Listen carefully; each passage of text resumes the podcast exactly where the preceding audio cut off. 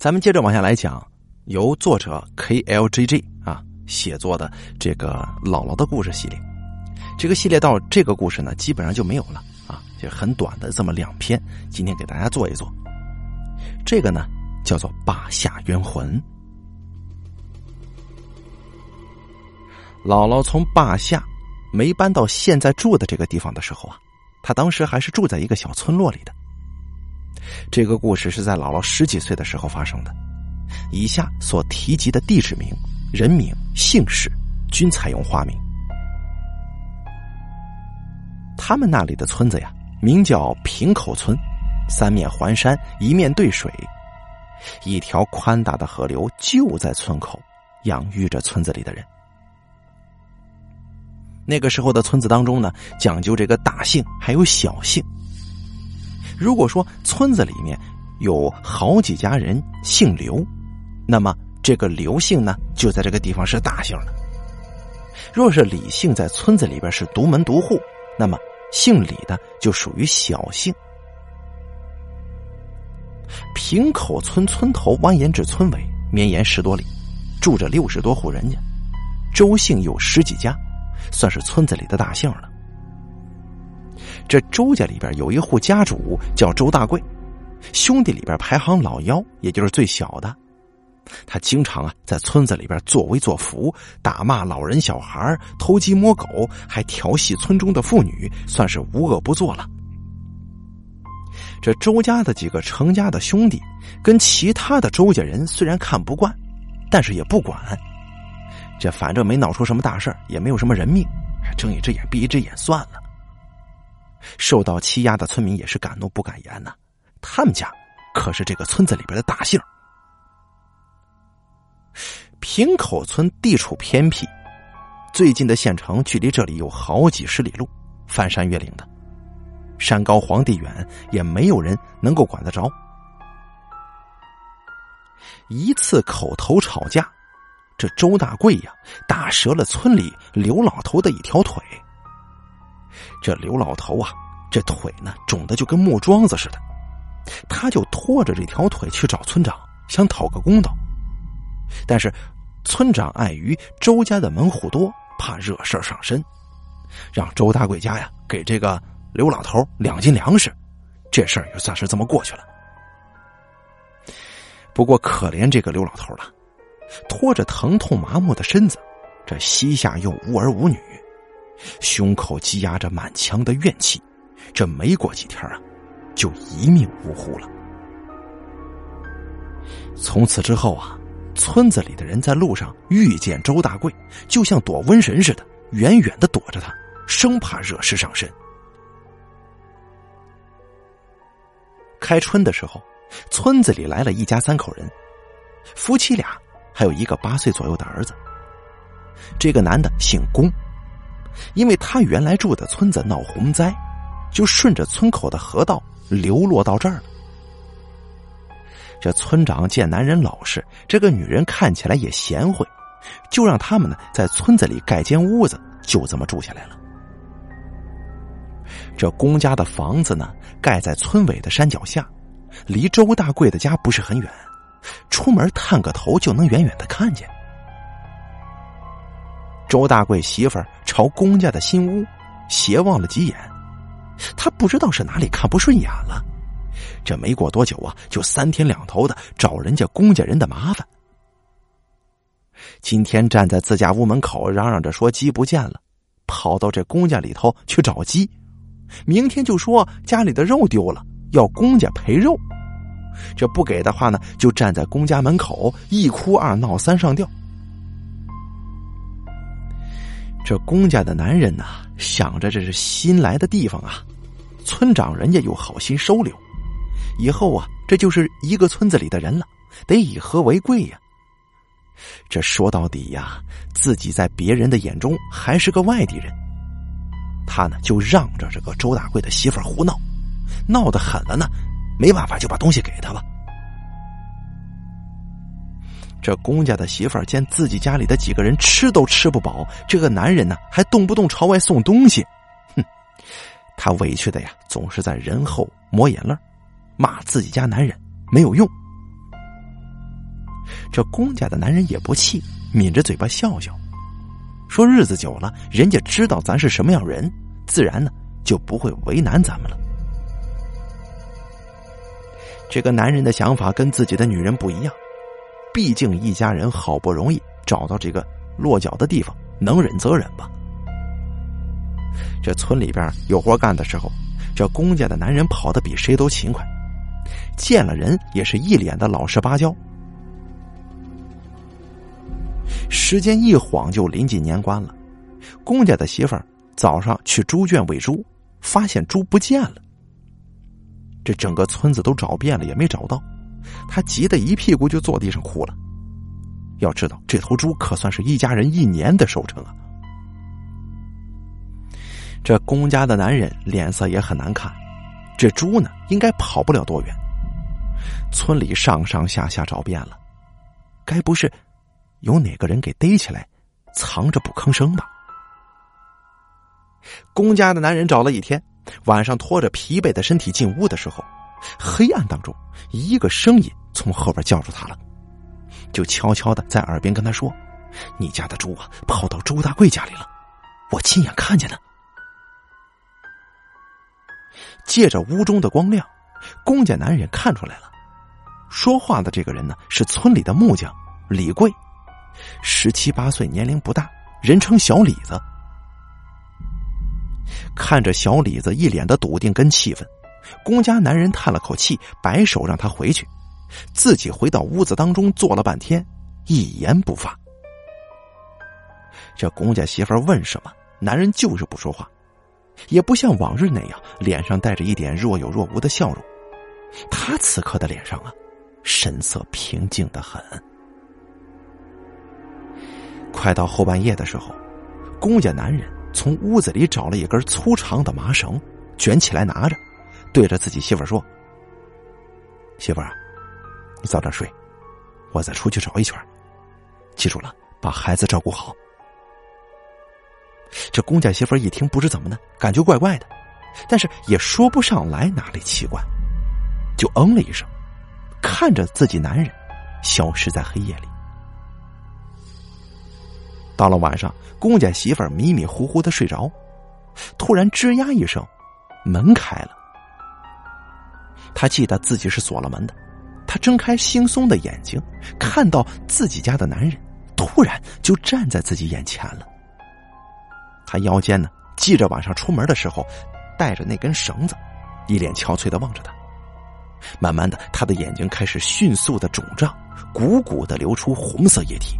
滴答滴答的顺着脸颊流到了地上，接着冲他咧嘴一笑，露出满嘴带血的牙齿啊！在极度的恐惧当中，公家媳妇儿身体一震，吓得把眼睛睁开了。入眼的东西跟梦境里重叠，只不过门是关着的。这天啊，也快要亮了，屋子里的光线有些模糊。他给儿子掩好被子，披了一件厚厚的粗布棉衣，起床开了门，却看见门口正站着自己家的男人，直挺挺的，离他只有两步的距离。他当时就被吓得浑身打哆嗦。你怎么现在才回来呀？我晚上给你留饭了，我给你热乎热乎啊。女人转身回屋，准备招呼男人进去。但是，一回头，他就发现自家男人不见了。哎，难道是我眼花了，还是进屋了？女人走进不到二十平的屋子，看了一圈，并没有看到人。这个时候，儿子从床上醒了，坐起来了。他盯着女人的背后，叫了一声：“爹，你回来了。”这个公家的女人转过头去，她什么也没看到，但她心里却是扑通扑通的跳个不停。她颤抖着声音问道：“儿啊，你你爹在哪儿呢？”儿子揉了揉眼睛，又看了看屋子，摇了摇头说：“我爹他不见了。”这个时候天已经敞亮了，公家媳妇收拾好孩子，早早的就出了门。这男人嘛，一夜未归，晚上又做了噩梦，想想就不踏实。他在村里挨家挨户的问了过去，都说没有看到公家男人。到了周大贵家中，周家媳妇儿怒目圆睁的说：“没看见。”这先是猪丢了，又是人丢了，公家媳妇儿是一边走一边哭啊，心中一刻都不得安宁，连附近可以上去的山路都找了，什么也没发现。回村的时候，碰到了村里的木匠小李子。小李子见周围没有人，就拉着公家媳妇儿到跟前说道：“他说，昨天我看见公哥呀去找周大贵了，我看见了，是我告诉他说猪在周大贵家里的。”公家媳妇儿想到村子里传出的周大贵的种种恶行，他心里当时就慌了，带着儿子堵到周家人门口，要人家。这周大贵的媳妇像是泼妇一般呢，站在门口骂骂咧咧的，说着一些污秽不堪的话，意思就是你家男人没回家，那是你没本事，你怎么跑别人家找呢？这不是破坏别人家婆娘的名声吗？说完了，还准备朝门外路边上的那个槐树上撞呢，还说什么啊，一死百了，哭得哇哇的，就像是受到了天大的委屈。这公家媳妇儿没料到是这样的场面呢，她本来脸皮就薄，脸上挂着泪，最后只好哭着说要周大贵出来给个说法。这下子好了，周大贵的媳妇儿更加不依不饶，捶胸顿足，哭的是天昏地暗。他嚎叫着说：“他清清白白做人，现在平白被人泼脏水，活不下去了。”等等等等。村子里的人听到这惊天的动静，都跑出来了，一个个围在周大贵的家门口，看着这两个女人你来我往，不住的唏嘘跟摇头啊。这个时候，村长带人过来，好不容易跟周边的人问清了缘由，细言细语的安抚了两家女人，并让人把周大贵带出来，出来对峙一下。这周大贵五大三粗的就走出来了。梗着脖子，站在门口，将头往天上一扬，就说了：“我没见过公家男人，我也没见过什么猪。”公家媳妇说不相信，昨天晚上还有人看到自己家里男人进了周家的大门，就没出来过。周大贵怒目圆瞪，骂道：“这哪个爱钱道说的呀？啊，公老弟来了一会儿就走了，哪个不长眼睛的瞎说呀？往老子身上泼脏水！”这村民们一个个吓得都不敢说话了。看见公家男人进去的可不止一个人呢，但是没有人敢站出来作证。关于猪的事儿，昨天后半夜有人起夜解手，就听到周大贵家里啊有剁肉的声音，还伴随着争吵声。这个村里的人心中其实都知道。这公家的猪十有八九是被周家人给杀了藏起来了，但是没有人在大家面前说破这个事儿。把别人的猪杀了藏起来，说没见到，周大贵他不是没干过呀。大家不说，都是怕惹祸上身。自己家男人出门找猪，一夜未归，带着儿子来讨个说法，又受到了冤枉气。这公家媳妇一时之间就没了主张，忍不住蹲在地上嚎啕大哭起来，身边的儿子也跟着哭起来了。村长见状，一时之间头疼不止，弯下腰来好言相劝，让公家媳妇带着儿子先回家等消息，说有事情啊一定会帮忙主持公道的，有问题可以随时去找他。公家媳妇这才停止住了哭声，领着儿子回去了。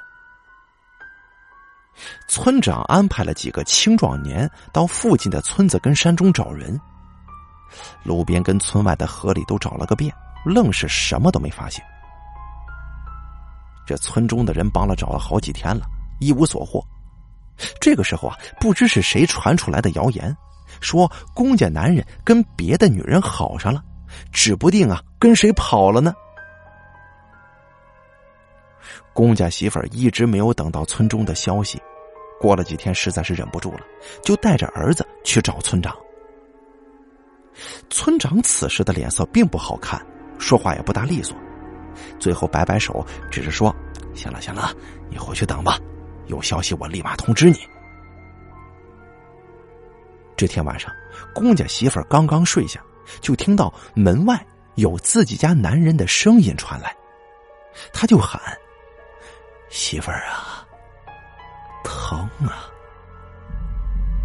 媳妇儿啊。”你走啊！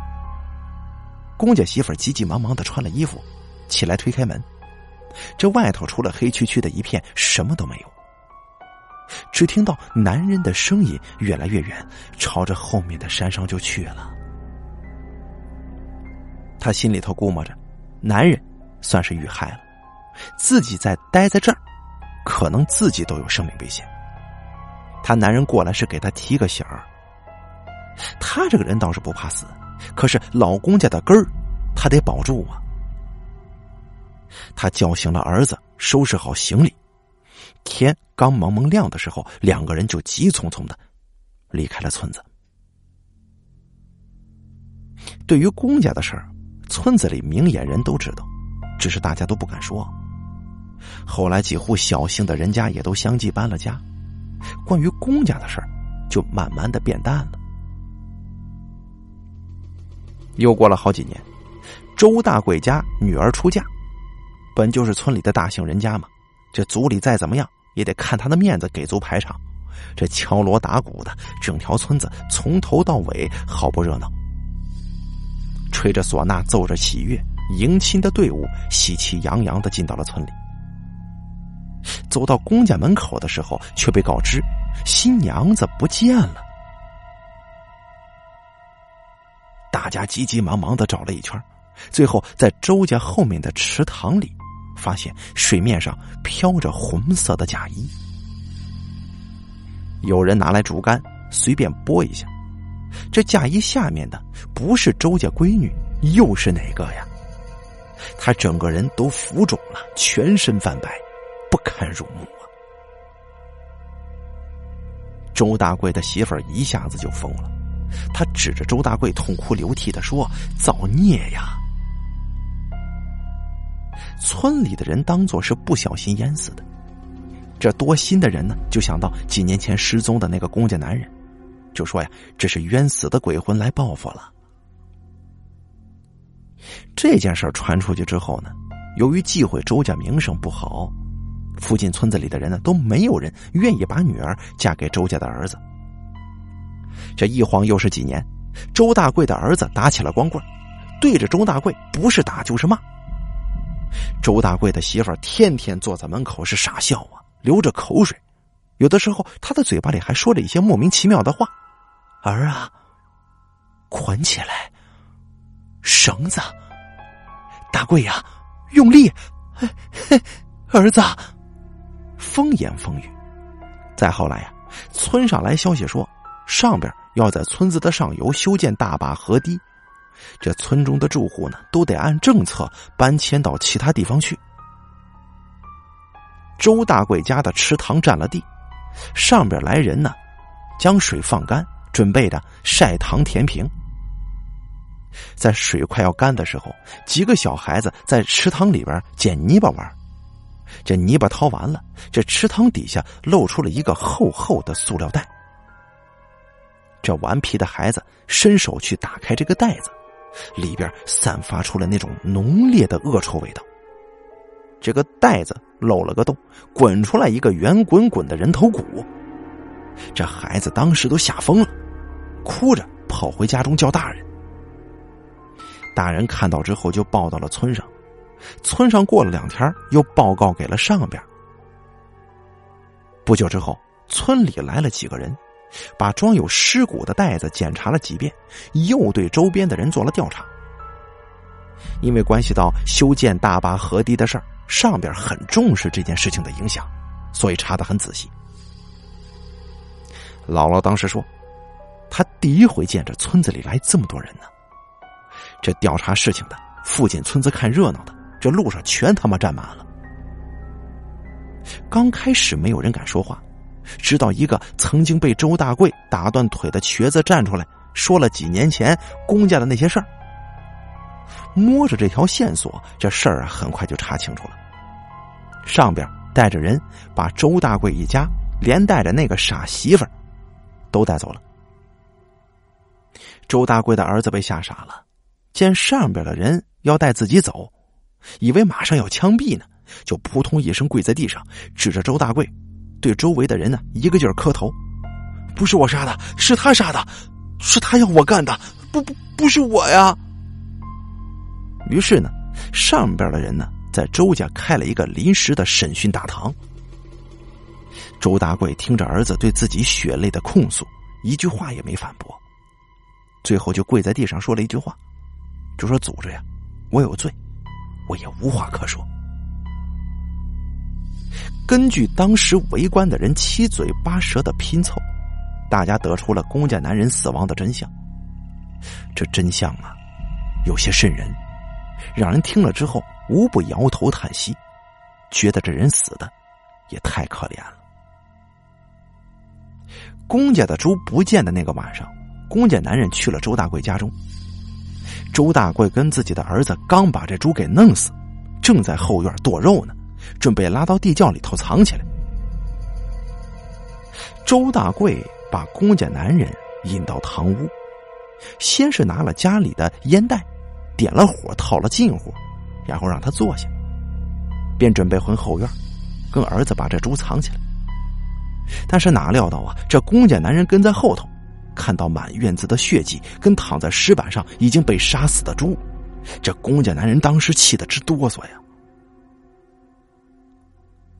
这公家男人当时想啊，自从自己来到这个村子，受到周家的种种屈辱。公家男人一时悲愤不已，他使劲推了一把站在旁边的周大贵，周大贵一个耳光就把人扇到了地上，顺手就把手中的刀给递过去了。那公家男人的血从脖子处喷的老高了。周大贵见状，一不做二不休，又接连砍了好几刀。将人砍死之后，就招呼儿子把人抬到地窖里去了。然后呢，周大贵趁着后半夜没有人，跟儿子把尸体用厚厚的塑料袋子裹了好几层，又用几块大石头绑一块后半夜没有人的时候，把袋子沉在了自家后面的池塘里。后来，当公家媳妇来闹的时候，他们一家人就跟没事人一样，还倒打一耙，把人家逼得离开了村子。当然了。中间很多的细节，周大贵在大堂上没有反驳，很多都是他儿子的一面之词。这具体的犯罪细节无法考究，可能只有当事人自己才知道。又过了几天，一个头发黑白的女人站在周大贵家的池塘边，一边走一边哭啊，整整转了好几圈。刚开始是小声的哭，再到后面就哭得声嘶力竭。他蹲在池塘边上，哭声凄厉的很呢。有人立马就认出来，这就是当年公家的媳妇儿。只是他的脸上布满了沧桑，差点让人没认出来。村里的人从他的嘴里知道当年他连夜搬走的原因了，不由得一阵唏嘘，最后只得叹息一声说：“这一切都是报应。”姥姥家后来搬走了。从村里的老人那儿听说，周大贵判了死刑，被枪毙了。他儿子被判了十五年有期徒刑。周大贵的媳妇儿后来上吊自杀了。我姥姥最后还跟我说呀，当年那个时候草菅人命的事儿太多了，有的时候比杀人还残忍呢。还是现在这个社会好啊，法治都比较公平。还有一句话说的特别对。多行不义必自毙。好了，霸下冤魂的故事演播完毕，感谢您的收听。